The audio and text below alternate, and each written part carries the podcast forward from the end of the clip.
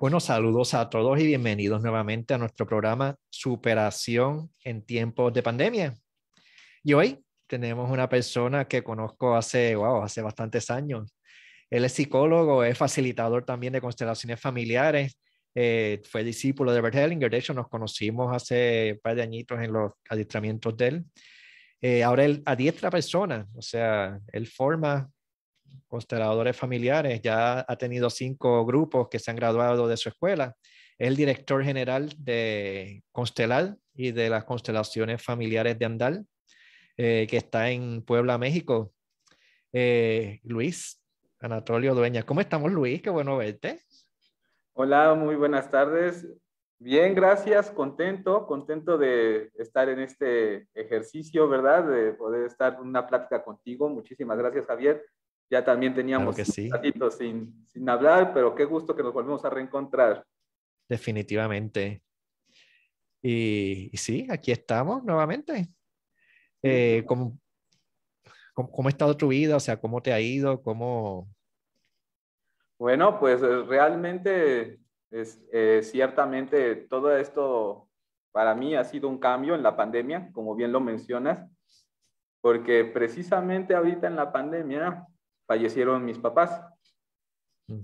Y parte de lo que he estado como eh, observando, reflexionando, viviendo, ¿verdad? Sintiendo, pues es todo esto que es el duelo, la forma en cómo los tienes que vivir hoy, ¿verdad?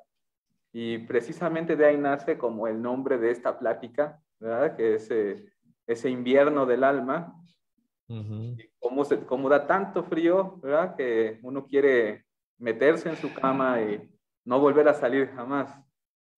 sí. pues eh, eh, ah, en, ese, en ese movimiento, pues he estado haciendo como varias reflexiones porque sí, sí es algo que, que me movió mucho el tapete, ¿verdad? Y pues eh, mis papás fallecieron en septiembre de, el 2000, del 2020. Bastante al principio. Así es. Y bueno, eh, en ese entonces, como bien mencionas, era para, por lo menos para México, ¿verdad? Todavía todo era un misterio, no se sabía bien qué hacer, se, corría para un médico, se corría para otro médico y daban un tratamiento y luego daban otro. Y había todo un, un caos. Y te digo, toda la comunidad sistémica nos conmovimos mucho con la muerte de esos dos seres de luz tan hermosos que todo el mundo amaba. Sí, la verdad, unos seres eh, muy grandes, ¿verdad? Como dices, con muchísima luz. Sí. Y, sí, también me, tocó, me tocó este, eh, que las personas se acercaran, ¿verdad? A, darme el pésame, a, dar sus palabras de aliento también, gracias Javier, ¿verdad? Porque sí, definitivamente, eh, como dices, eran personas que habían tocado el corazón de muchos. Sí. ¿Verdad? Y pues eh, definitivamente su, ausencia generó un movimiento muy fuerte. Sí. Y estoy seguro que para ti tiene que haber sido muchísimo más fuerte, ¿sabes? Tú estás en el centro de todo y fue de momento. Sí, sí, realmente fue eh, muy complejo porque pues voy a contextualizar un poquito, ¿verdad? Resulta que mis papás se enfermaron y ellos eh, decidieron tratarse en casa. Okay. Y bueno, eh, se enfermó mis papás, se enfermó mi hermano, nada más somos dos hermanos, y entonces mi hermano se aisló en su casa, ¿verdad? Y mis papás aislados en su casa. Y bueno, pues a mí me tocó pues el, el ser el, el, IBM. Acá en, México decimos IBM porque IBM trae esto, IBM trae malas medicinas, ¿no? Y, y entonces, eh, pues claro, me tocó hacer mucho de ese acompañamiento, de estar tratando de proveer lo necesario, pero realmente fue una semana, o sea, Dios mío. rapidísimo. Y fue un shock, ¿no? Realmente, primero fallece mi papá, al día siguiente mi mamá, y creo que el 20 me cayó como unos tres meses después. O sea, todavía estaba yo con tantísima adrenalina porque pues era subir, bajar, ir por médicos, por el oxígeno que estaba también eh, siendo insuficiente, ¿no? Y, y, y, como que seguí con esa adrenalina porque fallecieron y se tienen que hacer los trámites, los papeles, ¿verdad? Y dónde los vas a ir a cremar, porque en, eso, en ese momento no había la posibilidad de enterrarlos y tuve que hacer la cremación. Y bueno, resulta que ahí me empecé a dar cuenta de muchas cosas, como por ejemplo la voluntad de los muertos.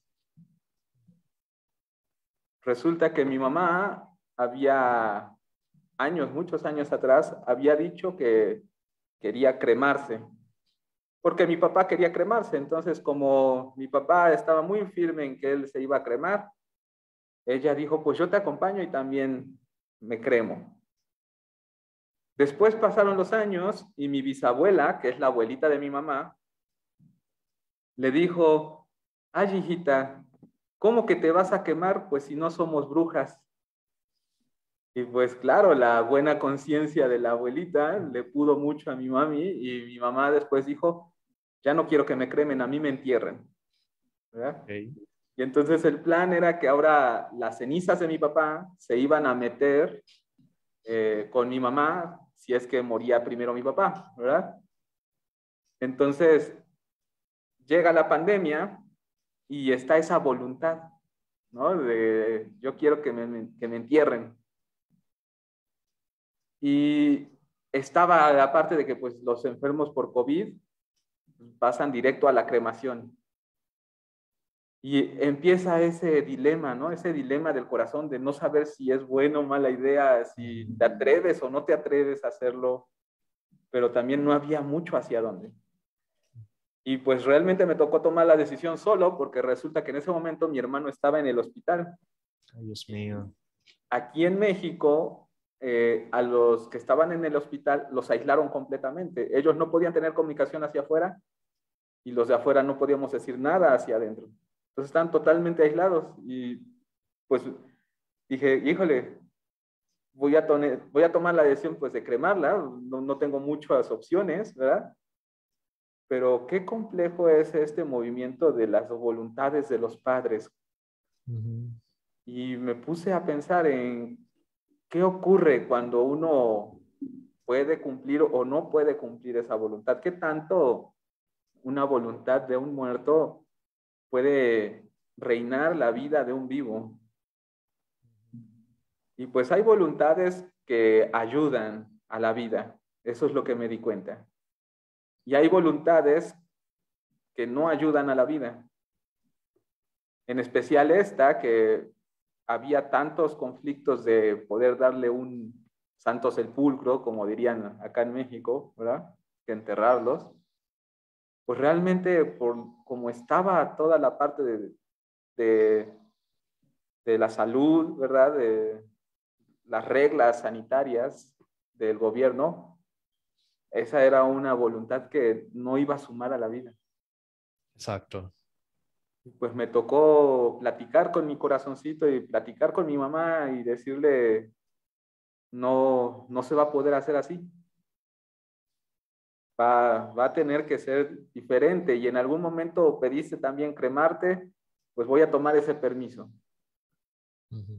Y a veces es lo que nos toca a los vivos, nos toca tomarnos permisos, ¿verdad? El, permiso de hacer algo que tal vez es diferente a la voluntad que se tenía previamente.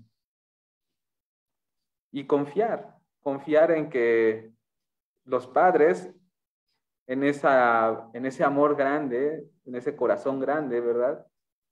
Desea que nosotros estemos bien. Entonces, bueno, ahora digo, sé mamá que, que tú ves con buenos ojos mi decisión, porque quieres que yo esté bien, que no ande cargando las culpas, ¿verdad? Que no ande con la zozobra o, o la sensación de que no me faltó algo. Y precisamente cuando eh, fallecen mis papás, hicimos eh, una misa, ¿verdad? Y una persona me dijo, porque uno se queda con muchas dudas de hice lo correcto o faltó algo, ¿no? Hubiera tomado otra decisión antes, los hubiera mandado al hospital en vez de que se hubieran quedado a la casa, ¿verdad? Y luego recordaba, pero ellos son los que eligieron la casa, no, no eligieron el hospital, ¿no? Exacto. Y bueno, pues una persona me dijo, todo lo hiciste bien. Exacto. Un maestro, Alfonso Malpica, que de hecho también acaba de trascender. También se fue. Las palabras de él, ¿cómo me ayudaron?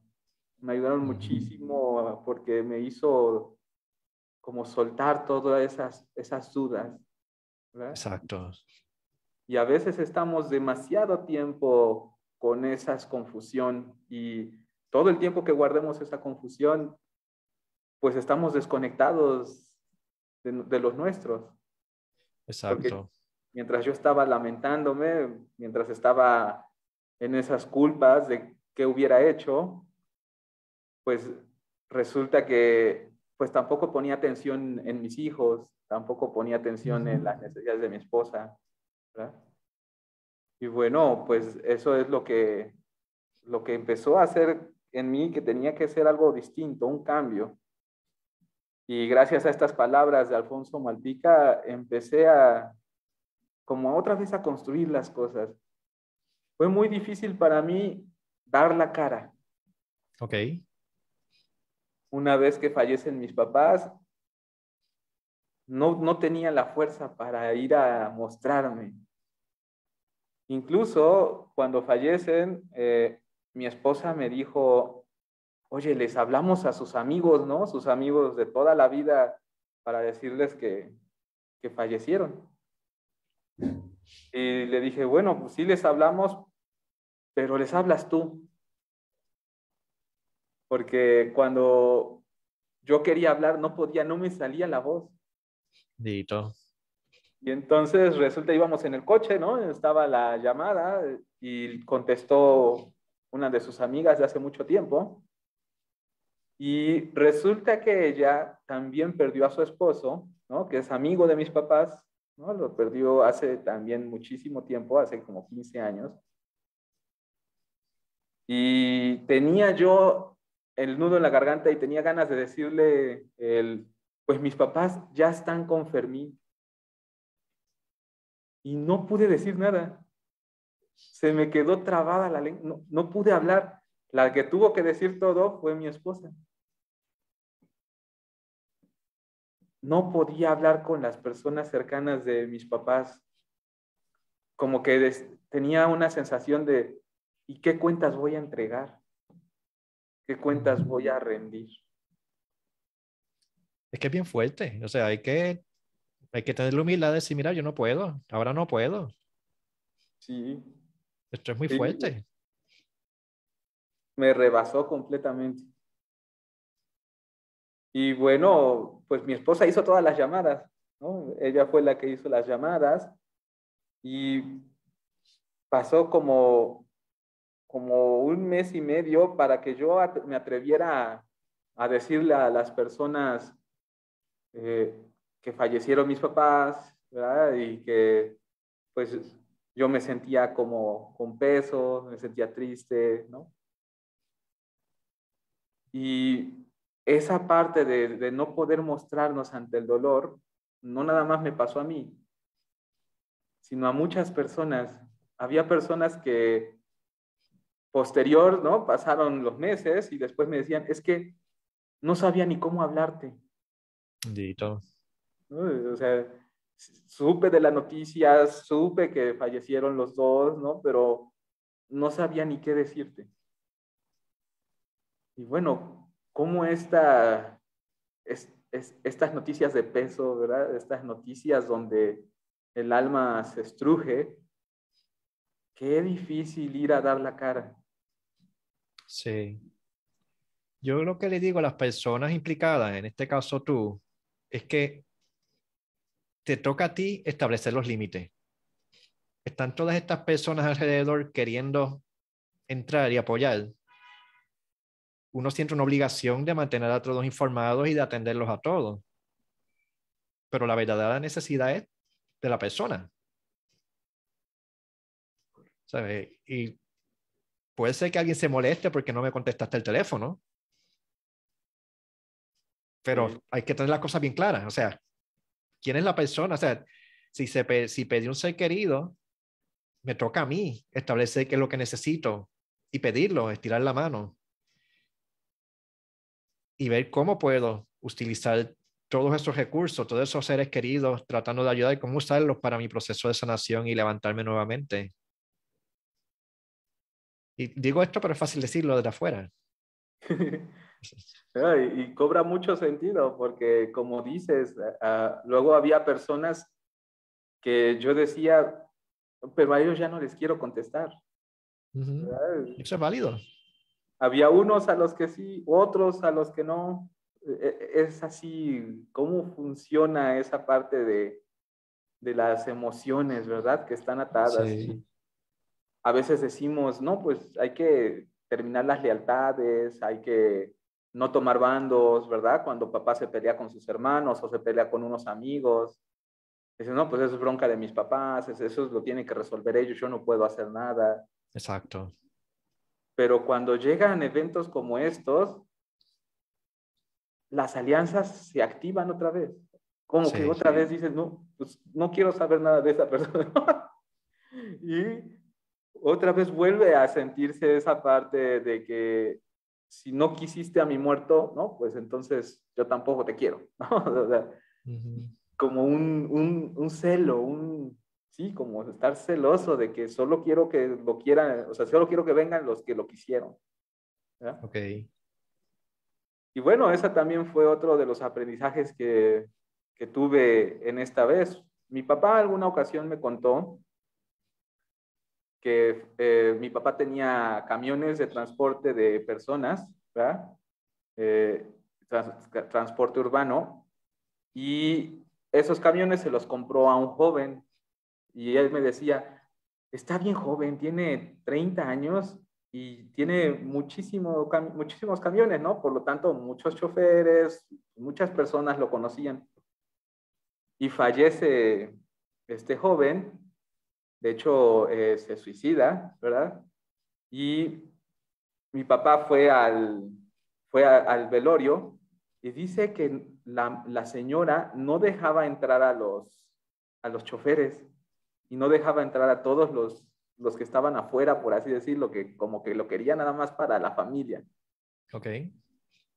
Ah, pues los choferes hicieron un escándalo con todos los pitidos de los claxon, ¿verdad? De, los camiones hasta que la señora sacó, les dio chance, sacaron al muerto y le dieron una vuelta en los camiones, ¿verdad? Y, y ya después lo regresaron, ¿no? Lo regresaron ahí donde estaban velando.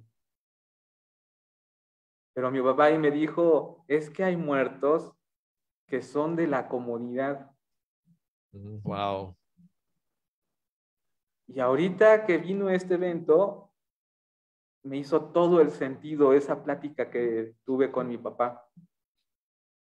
Y dije, ciertamente ellos son de la comunidad, no, es mi muerto, ¿no? Y, a veces nos cuesta entenderlo, porque es mi papá, pero también es el hermano de mis tíos, también es el yerno de mi abuelita, ¿no? Exacto. Y hicimos un ejercicio donde pues estaban eh, muchas personas que querían a mi papá y a mi mamá, y cada una como que quería aportar algo, ¿no? Quería, y si hacemos esto, porque obviamente como era pandemia, pues muchos rituales eh, era muy difícil llevarlos. Y entonces, este, pues eran los rosarios. Y yo, ¿yo puedo rezar un rosario? No, pues sí, bienvenida. Y lo hacíamos en Zoom, ¿verdad? Y la tía nos rezaba los rosarios y, y otra tía dentro de los rosarios dijo, ¿y puedo poner música y fotos de ellos? No, pues bienvenido. Y, cada quien iba aportando algo para poder hacer estos, estos rituales de, recordarlos. Y bueno, más allá de cualquiera, cualquier celo, de cualquier lealtad, de cualquier enojo que haya tenido mi papá con sus hermanos o con sus amigos o con cualquier persona, pues estaba el vínculo y hubo un vínculo que pues los une de que pues algo hicieron de chicos, algo hicieron hace mucho tiempo, y las personas quieren compartirlo, las personas también quieren estar y apoyar y entregar algo. Bueno, eh, ese cachito de permitir que también ellos fueran aportando lo que, lo que les nacía de sus corazones, ¿verdad? Es lo que ayudó a que nosotros hiciéramos como este camino de, de los rituales, ¿no? Ahora por Zoom, ¿no? Y, y, ayudar a hacer el novenario y la misa de cada mes, ¿no? Y, todo eso ayudó a que pudiéramos otra vez estar como en sintonía, en sintonía de la familia, de, del cuidarnos, del, del poder, diríamos, como cerrar filas, ¿no? Como otra vez la sensación del sostén. Y pues el tiempo, así es. lo que estaba separado. Así es. El tiempo siguió pasando, ¿verdad? Y eh, resulta que les hicimos el aniversario, el aniversario luctuoso de ellos. Eh, juntamos a las personas en, este salón, ah, pues en este salón que estamos, es el salón de mis papás precisamente. Aquí es donde ellos daban sus cursos y sus talleres. Y en este salón juntamos a las personas y también se hizo como convidado. Mis papás tenían eh, un gran cariño por la medicina tradicional de México, que le podríamos llamar chamanes, ¿verdad? Y vino un chamán y hizo un ritual de despedida, ¿no? Y luego sus hermanas se pusieron a rezar el rosario, ¿no? Y mi hermano le hizo un video para que se compartiera y su, su mano derecha de mi papá, que es mi tío, su mano derecha en sus negocios eh, de mi papá, fue y trajo una, una piedra muy simbólica de lo que es como el trabajo de tantísimos años que tuvo mi papá, ¿no? Y las personas vinieron trayendo cosas como, como la unión de todo. Símbolos, diferentes cosas, ¿verdad? Y se hizo una convivencia realmente increíble. Increíble. Y, y, es cuando uno aprecia, ¿verdad? Esas palabras que de repente a veces son tan trilladas, que dice la, la vida nace de la diversidad, ¿no? Exacto. Y la cantidad de diversidad que había era muchísima. Pero todo eso fue posible porque comprendí que era un muerto de la comunidad. Exacto. ¿verdad? Y cuando hicimos este ejercicio de su aniversario, pues la verdad fue un movimiento muy lindo, muy lindo el reconocimiento, ¿no? Es como el recorrido que, como que se vuelve a vivir todo lo que pasó en el año, ¿verdad? Se vuelve a vivir todo lo que pasó en el año y, y de repente, pues tratar de ver con cariño a, a ese Luis que estaba tomando decisiones, ¿no? Con todos esos nervios, ¿verdad? Y, y ya sin el enojo de hubieras decidido otra cosa o hubieras apoyado más. ¿eh? Y eso es algo importante. Este, este invierno que calaba de frío y llegaba a los huesos, eh, poco a poco empezó a abrir espacios para lo, para lo nuevo. La primavera. La primavera. Y en esta primavera vemos cómo comienza con muchísimos aires, ¿verdad? En, en México decimos febrero loco y marzo otro poco. Pues la cantidad de aire que hay y todo. Y, y también vemos que comienza un poquito las danzas de cortejo de los animales, ¿verdad? Y que comienza todo, todo este movimiento de primavera. Y el movimiento de primavera es ese cachito de empezar a ver con cariño lo que viviste. Sí. Ya no con el estrés, ya no con la culpa, sino ver con cariño y ver, verte con cariño a ti en esas decisiones, en lo que diste a tus papás, en lo que sientes que te faltó dar. De repente todavía me llegaban pensamientos de, y se hubieran quedado otra fiesta más, iban a, y venían los tres años de mi hija, y yo decía, carajo, ¿por qué, ¿por qué no se quedaron a la fiesta? Y bueno, es empezar a ver con cariño también las decisiones de ellos. Que es una decisión. su destino. Ellos quisieron vivir la vida que quisieron vivir y tomaron unas decisiones y asumen su responsabilidad. Y uno pues los quiere igual. Así es. Y es lo que nos toca, ¿verdad? Es lo que nos tocó. De hecho, ahora nos toca entonces abrirle paso a la primavera. Así es. Y pues y aquí algo nuevo. Ciertamente. Comencé con el poder ver con cariño el pasado. Exacto. Y ver con cariño esas decisiones que a veces sonaban tan difíciles. Sí. Porque mis papás dejaron un diplomado a medias. Y como lo dejaron a medias, entonces yo dije, bueno, pues este, pues voy a tomar eh, a Constelaciones Andal para ayudar a que ese diplomado se termine, se culmine. Ok. Y hubo como ciertas fricciones, ciertas fricciones que ahora ¿Dentro se... de ti o fricciones con otras personas? Con los alumnos. Con los alumnos, ok. Y ahora lo, lo veo hacia atrás y digo, claro, perdieron a sus maestros, ¿no? O sea, sí. yo hubiera querido seguir teniendo a mi maestro y de repente me lo cambian, ¿no? Sí.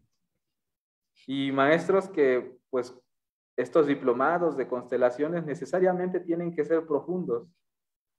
Entonces, sí. Pues claro, que no nada más era cualquier tipo de maestro, ¿no? Era una persona que conocía de la vida, de mi vida íntima y que me ha, me ha ayudado tanto. Y me lo cambian, ¿no? Y me, y me ponen a alguien nuevo, ¿no? Y, y, claro, con una forma de hablar, de pensar diferente a, a la que conozco. Y que la riña no es contigo necesariamente, o sea, la riña es con la situación. Exacto. Ellos están de luto también y están con ese dolor. Así es. Claro que al inicio uno pensaba como que, pues, qué poca, ahora hasta contra mí están, yo que estoy ayudándolos y ahora ustedes están contra mí. Exacto.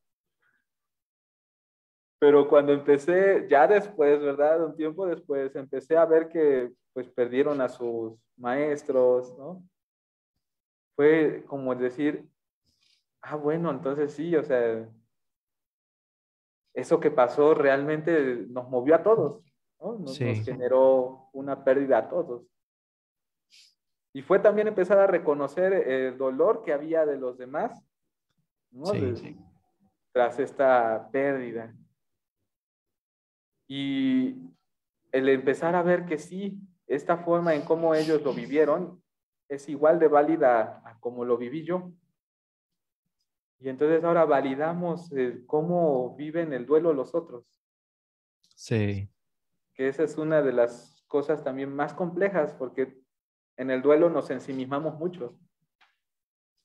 Y entonces uno no, no puede creer cómo, cómo lo vive el otro, ¿no? Y, y, por ejemplo, me acuerdo de el día que fallece mi mamá, ahí fue un, un evento bien curioso. Cuenta mi hermano que él, en la noche que falleció mi papá, Obviamente mi hermano en el hospital no sabía nada. Dice que la misma noche en que falleció mi papá, eh, él tuvo una crisis. Tuvo una crisis y dice que empezaron a sonar todos los aparatos y que, y que llegaron un montón de doctores ahí con él. Y que él sintió cómo le ponían una mano en la espalda y que escuchó la voz de mi papá y le dijo a los médicos, él es mi hijo, por favor, cuídenlo. Bueno, qué, qué movimiento tan... qué bonito. ¿no? tan curioso, tan místico. Y esa noche falleció mi papá. Fue a, a darle el consuelo a su hijo. Sí. Al día siguiente, mi mamá fallece y por acá estaba falleciendo mi mamá y a mi hermano lo estaban dando de alta. Ok. Y entonces sale mi hermano del hospital y mi mamá ya estaba cremada.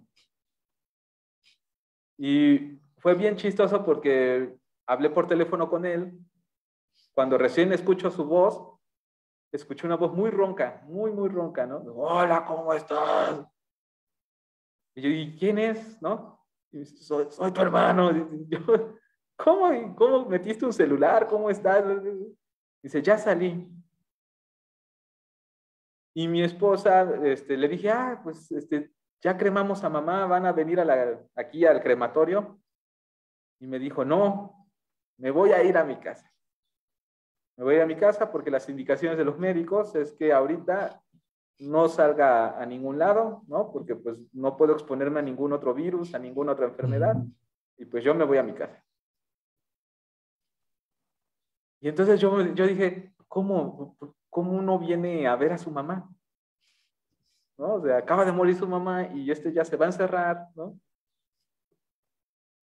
Bueno, era importante para él. Y a eso me, me, refiero con el validar el dolor del otro o validar cómo lo está viviendo el otro, porque la forma en cómo él lo vivió literalmente fue vida y muerte, ¿no? O sea, él estuvo en el hospital, tuvo un montón de días y eso era lo que le tocaba a él, cuidarse, ¿no? Estaba en su chip de supervivencia.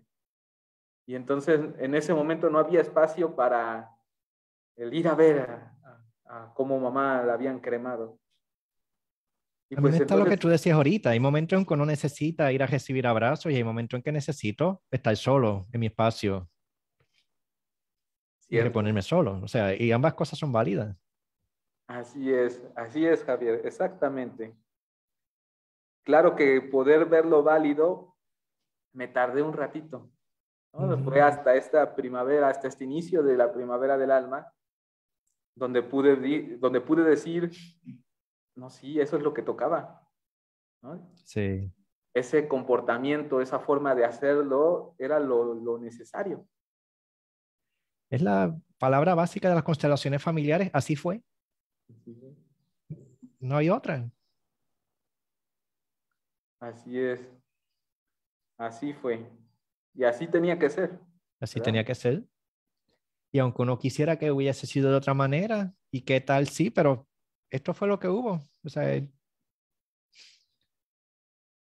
ya que ocurrió, nos toca ahora inclinarnos y caminar desde aquí y tomar la vida. Así es. Y sí, después de que uno comienza a ver con cariño su pasado y de validar el dolor de los otros, entonces ya empieza a ver un pedacito de en dónde estoy. Exacto. Después del terremoto, ¿qué quedó parado? ¿Qué cosas quedan paradas? Eh, que hay que volver a empezar de cero. Y es como el reconocer, reconocer qué es lo que ahorita tengo y qué, qué es y quiénes son los que ahorita te acompañan. Porque también durante este movimiento de duelo, pues hay personas que se acercan y hay personas que se alejan. Sí. Y bueno, entonces uno hace el recuento, ¿no? Ese recuento de, ay, ¿qué, qué tengo? ¿Qué, ¿Qué, es lo que ahora puedo hacer? ¿Qué es lo que, que es aquello que, por feo que suene, ¿verdad? Aprendí, ¿verdad? Y un maestro de mi papá también es un sacerdote que se llama Enrique Marroquín. Cuando él se enteró, eh, él era el que le hacía las misas a mis papás cada mes. Y por el mes tres o cuatro, no me acuerdo exactamente la cronología, después del fallecimiento de mis papás, él me mandó un mensaje y me dijo, ahora vas a tener la lección más grande que te van a dar tus padres. Porque la lección más grande es que vas a tener que descubrir quién eres ahora en su ausencia. Exacto. Y me tomó un año entender esas palabras. eh, la lección más grande es que ahora tienes que dar, que hacer a alguien de ti, ahora ya sin ellos. Y ahí es donde comienza uno otra vez a decir qué, qué quiero, hacia dónde quiero ir. Exacto. Si hay cosas que de por sí ya tenías importantes, bueno, retomarlas. Y si hay cosas que ya no son necesarias llevar en este viaje, soltarlas. Y empezamos con este pedacito de decir, bueno, ¿qué quiero? ¿Qué, voy a hacer? ¿no? Y, ¿Y a dónde quiero llegar? Había unas cosas que tenía muy claras, como por ejemplo, seguir con las constelaciones, seguir dando mis talleres, ¿verdad? seguir dando el diplomado. Y había otras que no estaban tan claras, que eran así, pues a ver si se da, ¿no? ojalá se dé.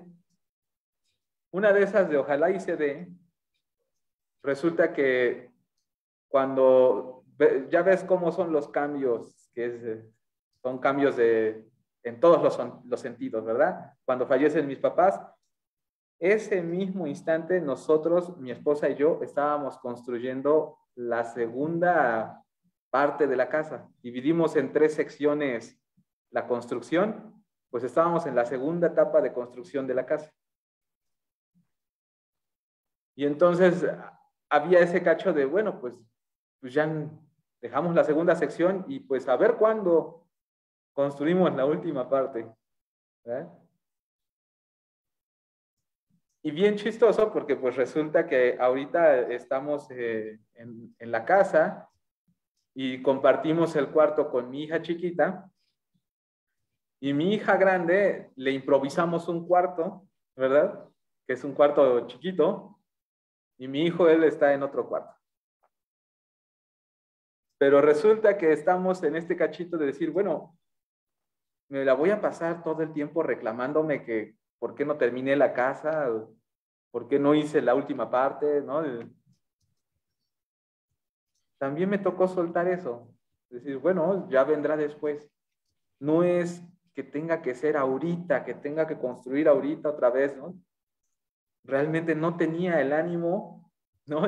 Y, tampoco en ese momento contaba con, con, la fuerza o los recursos. Una cosa a la vez. Y físico. En ese momento, pues la prioridad es el luto y el liberarte de esta ola tan fuerte y tan grande. para que luego lo puedas ver todo con más claridad. Así es, así mero. Y bueno, resulta que tuve que soltar esa ansiedad de querer que las cosas se fueran rápido, que terminaran rápido, que ya pudiéramos estar bien.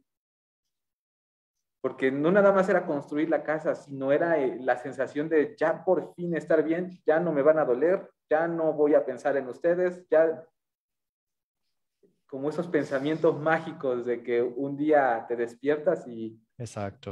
deja de doler algo, ¿verdad? Esto podría pasar, pero la realidad es que siempre va a estar ese vacío. Así es. Y es interesante que yo creo que va con el tema de cómo el invierno del alma le abre paso a la primavera. Ahora te toca a ti encontrar tu lugar. Tú tienes la energía y el DNA de estos dos seres maravillosos, bien profundos, pero tú no eres ellos. Tú tienes tu profundidad, tienes tu inteligencia, tienes tu alineación, ¿Cómo tú puedes juntar esas dos fuerzas y presentar algo al mundo que lo incluya ambos? Y, y expresarte sin necesariamente enredarte en las proyecciones de otras personas de que tú seas el hijo de ellos. O sea, tú no quieres estar en la sombra de ellos, tú quieres crear lo tuyo. Ándale. yo los conocí separados. O sea, yo, mucho después fue que yo supe que tú eres hijo de ellos dos. Eh, así que yo, te, yo veía tu fuerza desde muchísimo antes de verlos a ellos. Pero los que vienen siendo estudiantes de ellos, ¿cómo te van a ver a ti? ¿Quién es este? Es como cuando llega Sophie Hellinger a darle órdenes a Birds que le dice, ¿quién es esta señora? O sea, yo vengo a verlo a él, no a ella. Y no es que ella no tenga fuerza, ella tiene muchísima fuerza, pero ella no es Bert. Y, y digo esto y, estoy viendo a veces todos los recursos que todos tenemos. Y este regalo tan bonito que cada uno de los seres humanos tiene, y más los que han hecho cierto trabajo personal. Y hemos, hemos recibido de muchos maestros. ¿Cómo podemos pasar eso? Eh, es este baile ahora entre todos los recursos que tenemos. y creo que eso es parte de la primavera. Eso, eso es parte del florecer hacia algo nuevo, hacia algo bonito. Pues, gracias, tus palabras me hicieron respirar profundo. Muchas gracias. Muchas gracias. Y así como ahorita mencionaste, me llegó un recuerdo eh, que el, eh, este padre, Enrique Marroquín, ya había pasado, pues sí, ya tal vez había pasado el año, y me escribió, porque nos escribimos él y yo, y me dijo, eh, me da gusto saludarte ahora como un amigo mío y ya no como el hijo de mi amigo. Exacto. Qué bonito se sintió ese reconocimiento. Ahorita, como acabas tú de decir, tú tienes tu propia profundidad. Exacto. Qué, qué, lindo es poder escuchar esas palabras porque sí, eh, con estos dos seres tan grandes, a veces uno se siente como que ahí medio a la sombra, ¿verdad? De algunas cosas. Y pues agradezco, agradezco tus palabras, agradezco tu, tu, gesto lindo, ¿verdad? y, y, sí, o sea, definitivamente eh, este, este paso de poder ir haciendo conciencia de, de lo que tengo ahora y lo que me toca hacer, también me llevó a, a decir, no todo tiene que ser a prisa. Eso es cierto, poco a poco. Así es. Y resulta que mis papás murieron intestados y fallecen intestados y había un crédito hipotecario. Mi papá sacó un, un departamento y mi mamá sacó otro departamento. Y eran créditos hipotecarios de una institución acá en México que se llama Infonavit. Y bueno, ahora viene toda esta parte legal, ¿verdad? Para poder hacer el movimiento de sucesión de, todos los bienes. Pero ha sido increíblemente burocrático. Sí. La cantidad de tiempo y de cosas que se tienen que hacer son muchísimas. Y al inicio yo estaba desesperado, yo decía que pues, me tocó con puros animales, ¿no? Porque no puedo creer que esto no, me lo hubieran dicho y traía las copias, ¿no? Que hasta ahorita me dicen que tengo que ir a sacar las copias, ¿no? Hablé por teléfono y nada, nadie me dijo que tenía que traer, por eso vine, ¿no?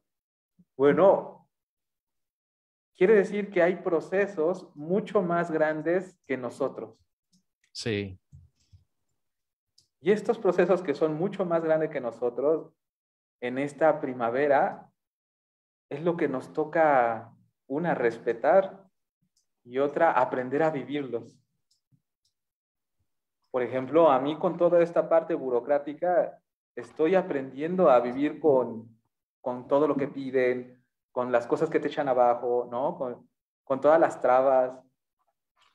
Y ahora ya no me, ya no me quejo, ya, ya no voy enojándome con las personas que me dijeron esto, enojándome porque no, no resolvieron tal cosa, ¿no? Digo, es parte de, este proceso, es parte de este caminar. Y así mismo, por ejemplo, ahorita mis hijos están en un proceso. Y también es un proceso que lleva su tiempo, ¿no? Porque ellos también perdieron a sus abuelitos. Exacto. Y es aprender a vivir con esos procesos. No todos llevan tu ritmo, ¿verdad? Y tú no llevas el ritmo de ellos. Exacto. Y entonces es como tratar de empezar a fluir con las formas en cómo también ellos van a ir construyendo este camino, esta, esta vida que llevan. Y ahora la palabra esa de permitirte fluir cobra más sentido para mí. Porque permitirte fluir no significa que todo va a estar bien o vas a estar contento, o que las cosas alrededor van a estar tranquilas. Permitirte fluir es que en el proceso en el que estés, tienes que aprender a vivirlo y, estar en no dejarte comer por la ansiedad. Estar en paz con lo que haya, aunque no esté en paz, pues estar en paz con, con no estar en paz. Estar en paz con la ansiedad, estar en paz con el sufrimiento y con el dolor. Algo que, una observación que yo he tenido últimamente con las constelaciones familiares en general, o sea, tanto las que he facilitado como que las he hecho, las he hecho para mí, es que toman tiempo, pueden tomar mucho, mucho tiempo. Entonces, uno ve el representante que llega a la resolución y va y abraza a la mamá y le coge la mano al enemigo y finalmente se miran y todo empieza a resolucionarse, pero entonces uno ve en la vida real que todavía está esa riña y todavía la persona no puede ver a la mamá. Y uno dice, pero ¿qué es esto? La constelación me estará mintiendo. Y la realidad es que no. O sea, uno como que se olvida, después se vuelve a encontrar con esa persona varios años después y se, ahora sí ve que está conectado a la mamá. Ahí sí que uno ve que todo se arregló. Y lo que pasa es que el movimiento del alma ocurre y toma un tiempo lo que se integra. Y yo creo que eso va de la mano con lo que tú estás diciendo. Hay que tener paciencia, hay que tener calma. Esto no es de un día para otro. Y está bien.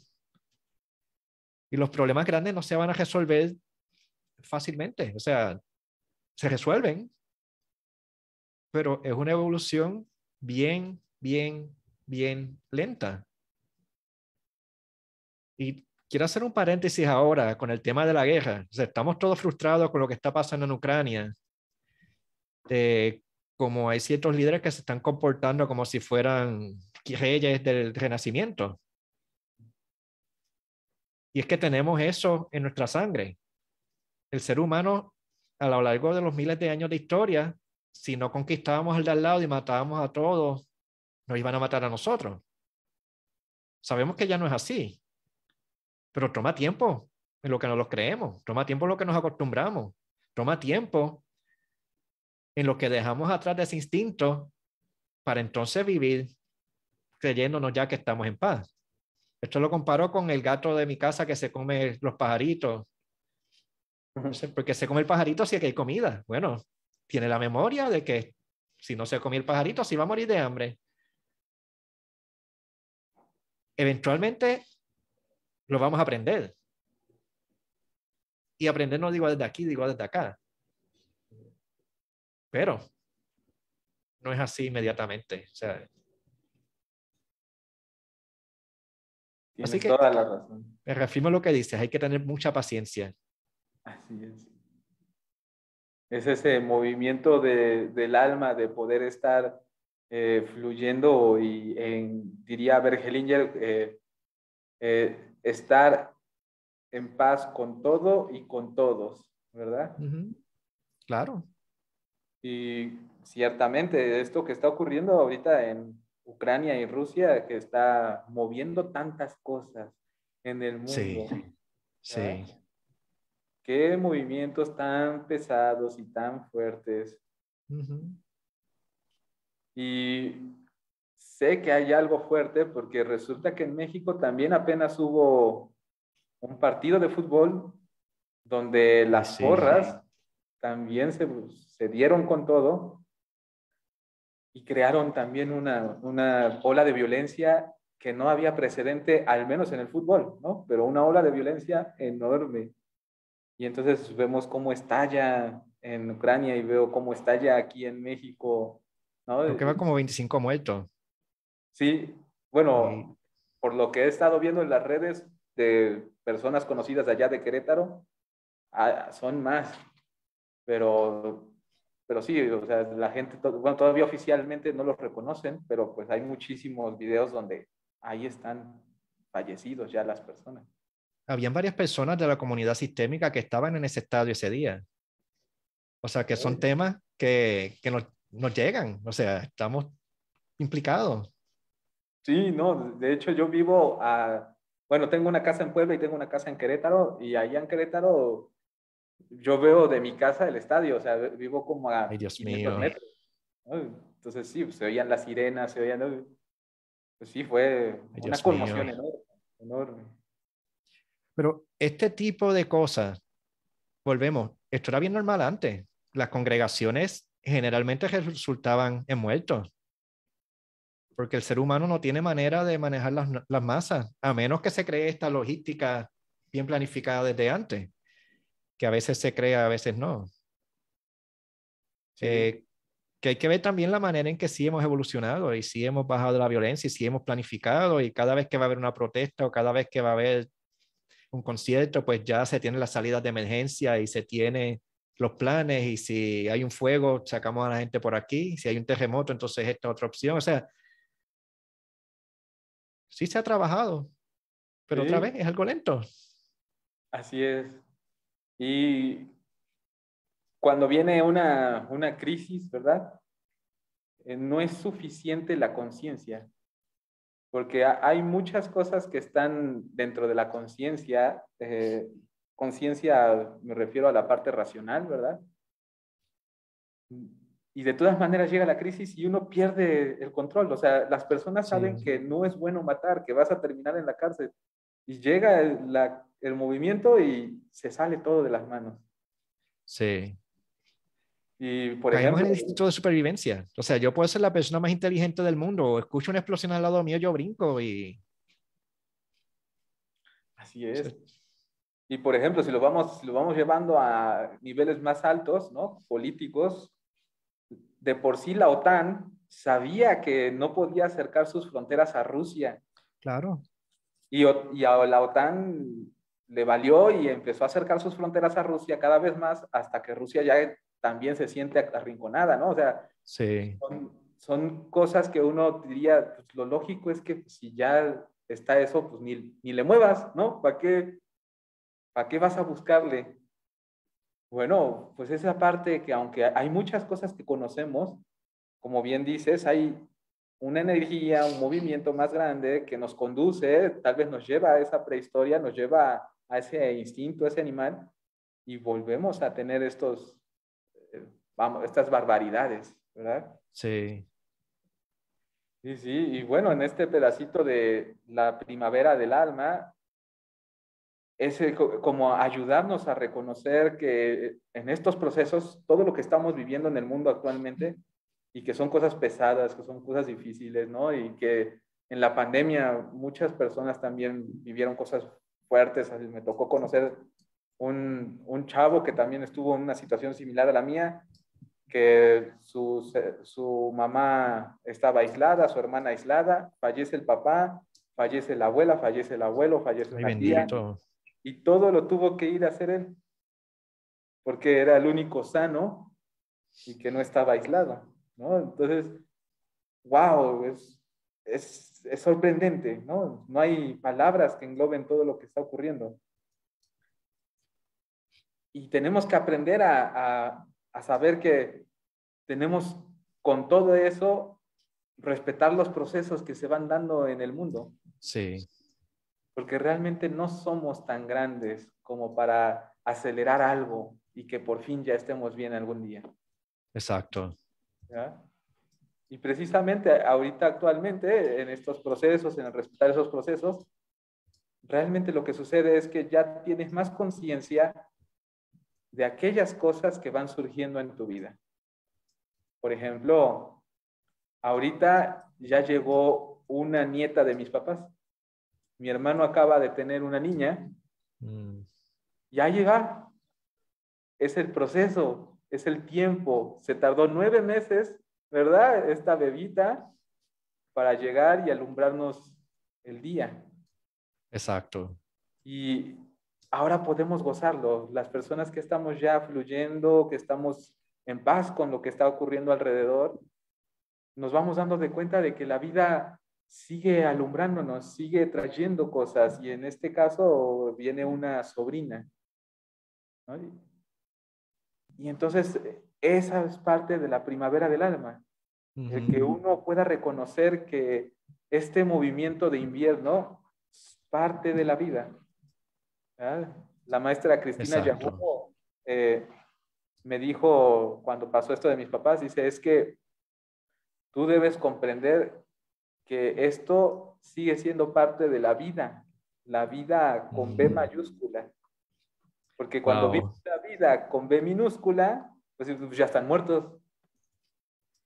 Pero la vida con B mayúscula incluye a los que ya partieron, incluye a los que estamos, ¿verdad? Y en este caso incluye a los que vienen.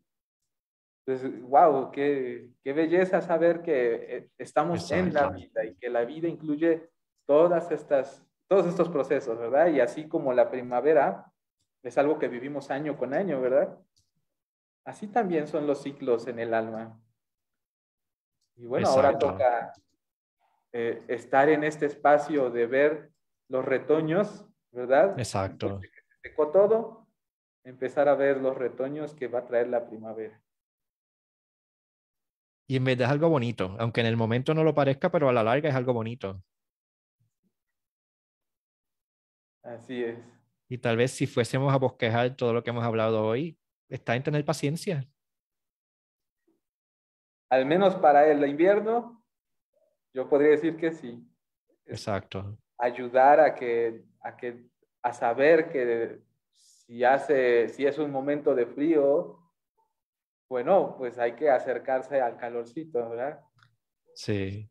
Y no pretender salir, ¿no? Y querer que todo se solucione y que como ya es un día siguiente, pues el sol te va a calentar, ¿no? Pues si estás en invierno, de todas maneras hay mucho aire frío, aunque haya sol. Exacto. ¿verdad? Entonces, sí, eh, al menos ante los inviernos del alma, necesitamos tener esos tiempos largos, ¿verdad? Esos tiempos de proceso con respeto y con cariño. Y los inviernos son necesarios. Claro, digo esto con mucha humildad, desde un lugar que no es, bueno, estoy siendo invierno, pero no, eh, no es algo que no pueda manejar, pero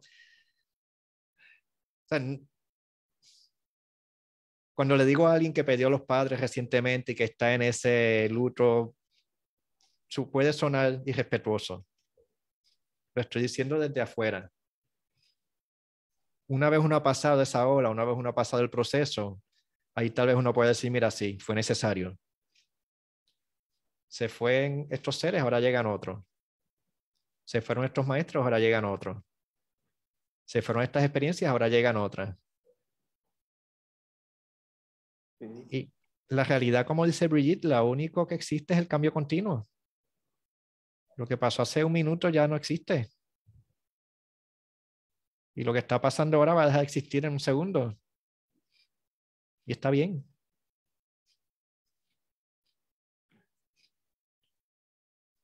Y en estos momentos de mucho dolor, el, lo que yo creo que cada cual debe repetir es, el momento presente es inevitable. Puede ser que me guste, puede ser que no, pero es lo que está ocurriendo ahora mismo. Y en ese sentido, pues entonces no, es más fácil uno salirse del drama y pues simplemente asumir la responsabilidad hasta el punto en que uno pueda.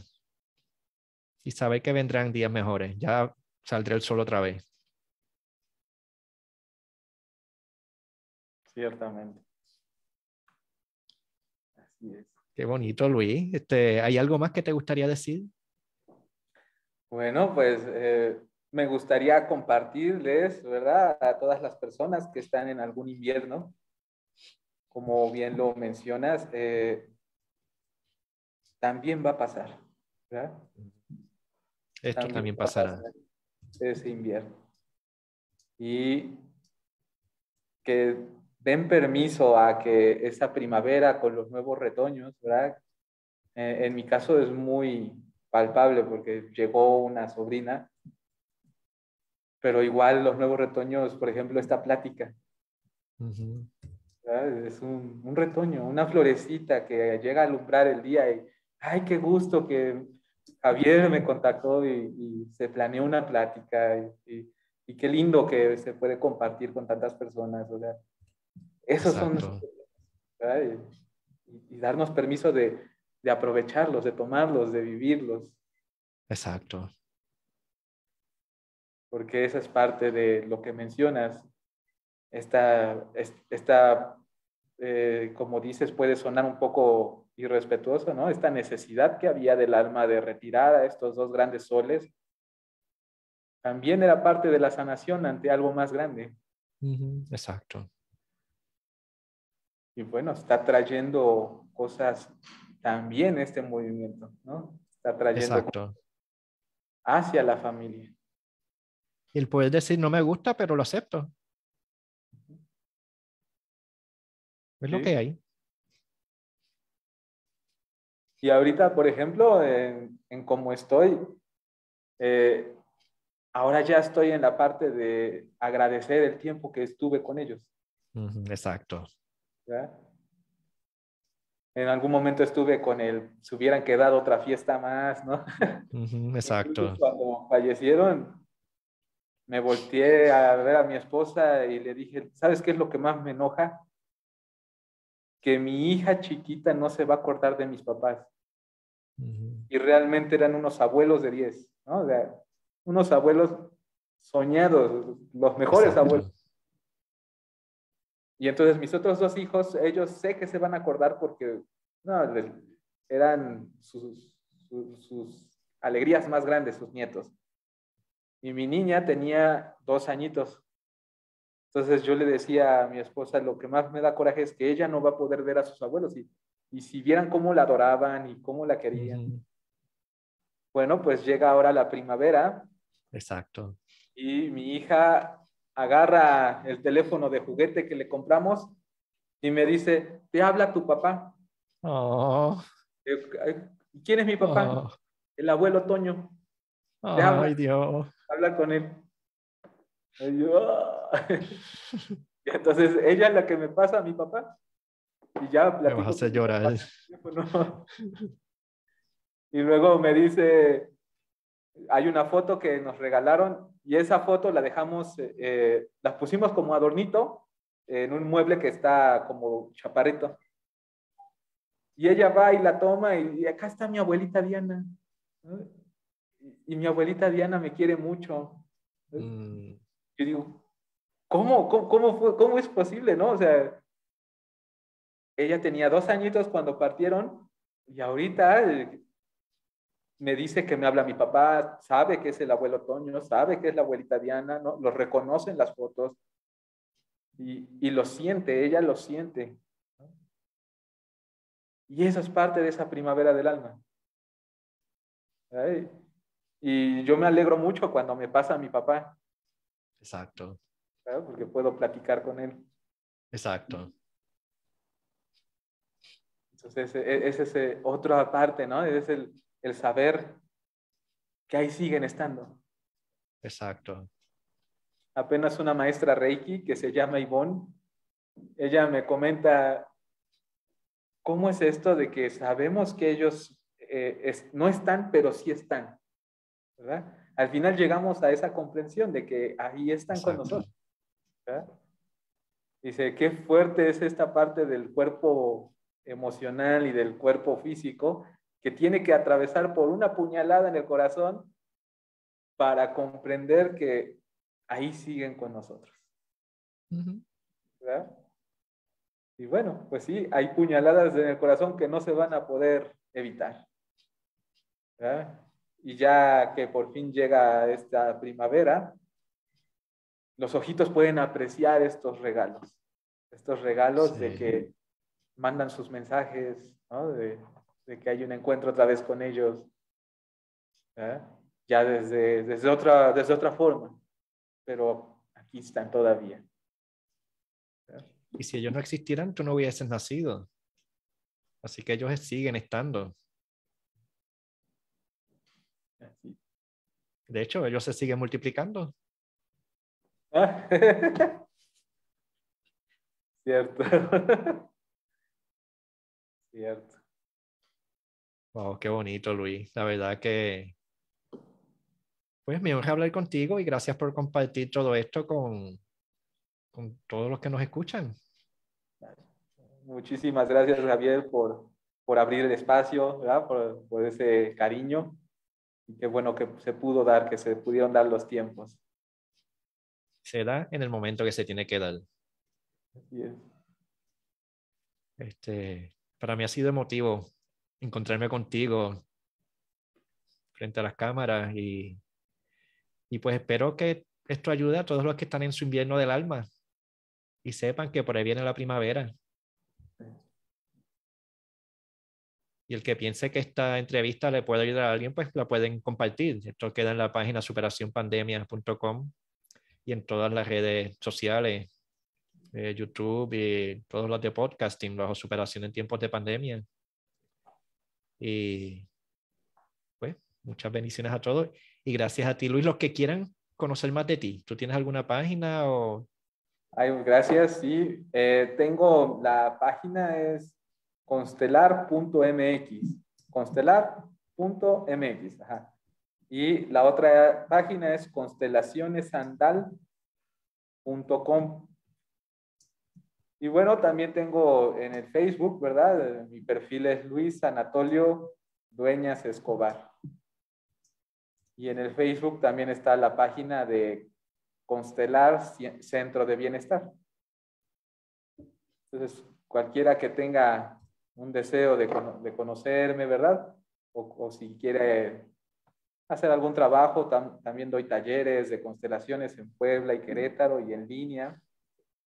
Y tengo el diplomado, el diplomado tanto presencial como en línea también, el diplomado en constelaciones familiares.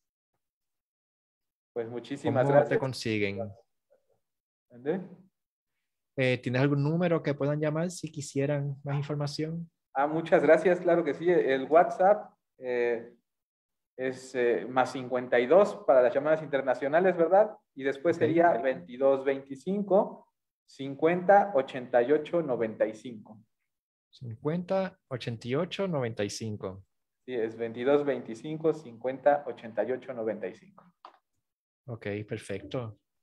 Lo voy a poner esto también en los lo puse en los comentarios, lo voy a poner en las plataformas cuando se publique la entrevista.